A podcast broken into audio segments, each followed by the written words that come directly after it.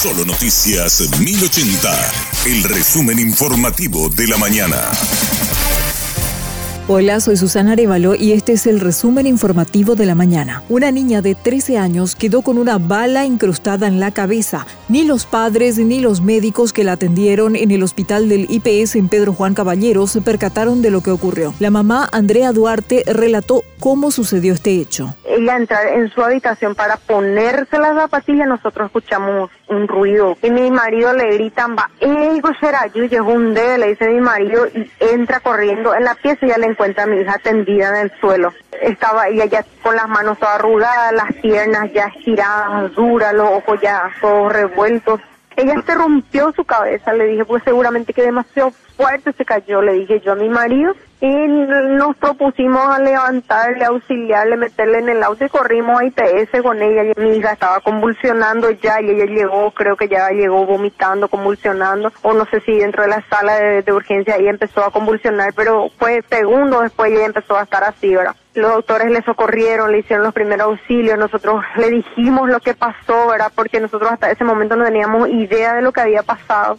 El primer diagnóstico de los médicos fue que la niña tuvo ataques de epilepsia. La falta de equipamiento adecuado y de profesionales especializados dificultó detectar lo que realmente ocurrió. Bueno, le medicaron, estuvieron allí haciendo por ella todo lo posible, todo lo imposible. Ellos me dijeron, ella no se recupera, ella está planchada, ella está relajada y esto no es normal, me dijeron, ¿verdad? Y ahí ellos me hablaron de que ellos tienen una sospecha de que podría ser un ataque epiléptico que estaba despertando por primera vez en ella. Ahora pasaron más de cinco horas mi hija no respondía si era un ataque de epilepsia. Ella tenía que despertarse, me dijeron, ella no se despertaba. Ahí entonces ellos me dijeron que ellos nos trasladarían hasta, hasta la capital porque en Pedro Juan no hay neurológicos, no hay para hacerse los estudios de tomografía, no hay, hay, hay bastante cosas que no hay allá ahora. Recursos no hay. Ayer le hicieron la tomografía y ahí fue nuestra segunda sorpresa, ahora que nos dijeron que mi hija tenía una bala incrustada en la cabeza. El orificio de la bala era muy pequeño y fue prácticamente casi en el medio de la cabeza y no sangró.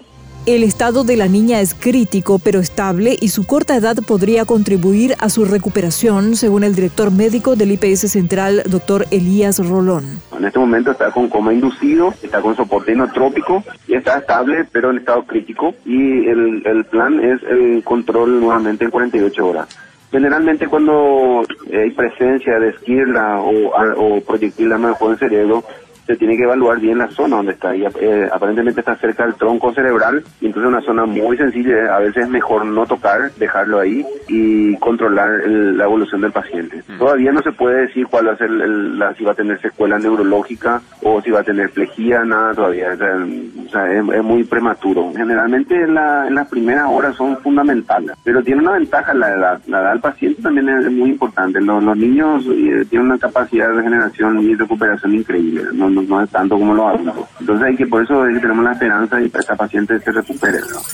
Diez intendentes municipales electos en 2021 renunciaron para candidatarse a cargos electivos en las próximas elecciones generales. Ante esto, la justicia electoral estableció un calendario para elecciones internas y municipales para designar a quienes deben culminar el periodo en 2026. Las internas simultáneas se realizarán el 9 de julio y las municipales el 10 de septiembre.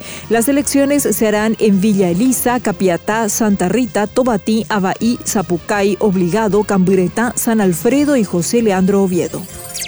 La mujer señalada como financista del crimen del fiscal Marcelo Pecci se declaró inocente. Margaret Delicet Chacón Zúñiga está procesada por homicidio agravado en concurso y fabricación, tráfico, porte o tenencia de armas de fuego, accesorios, partes o municiones. La Fiscalía de Colombia le atribuye el hecho de planear y proveer todos los insumos criminales para acabar con la vida de Pecci. La mujer está detenida a la espera de la audiencia de imposición de medidas de aseguramiento o lo que aquí conocemos como medidas cautelares.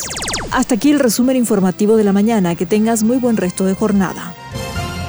La información del día aquí, en Solo Noticias 1080.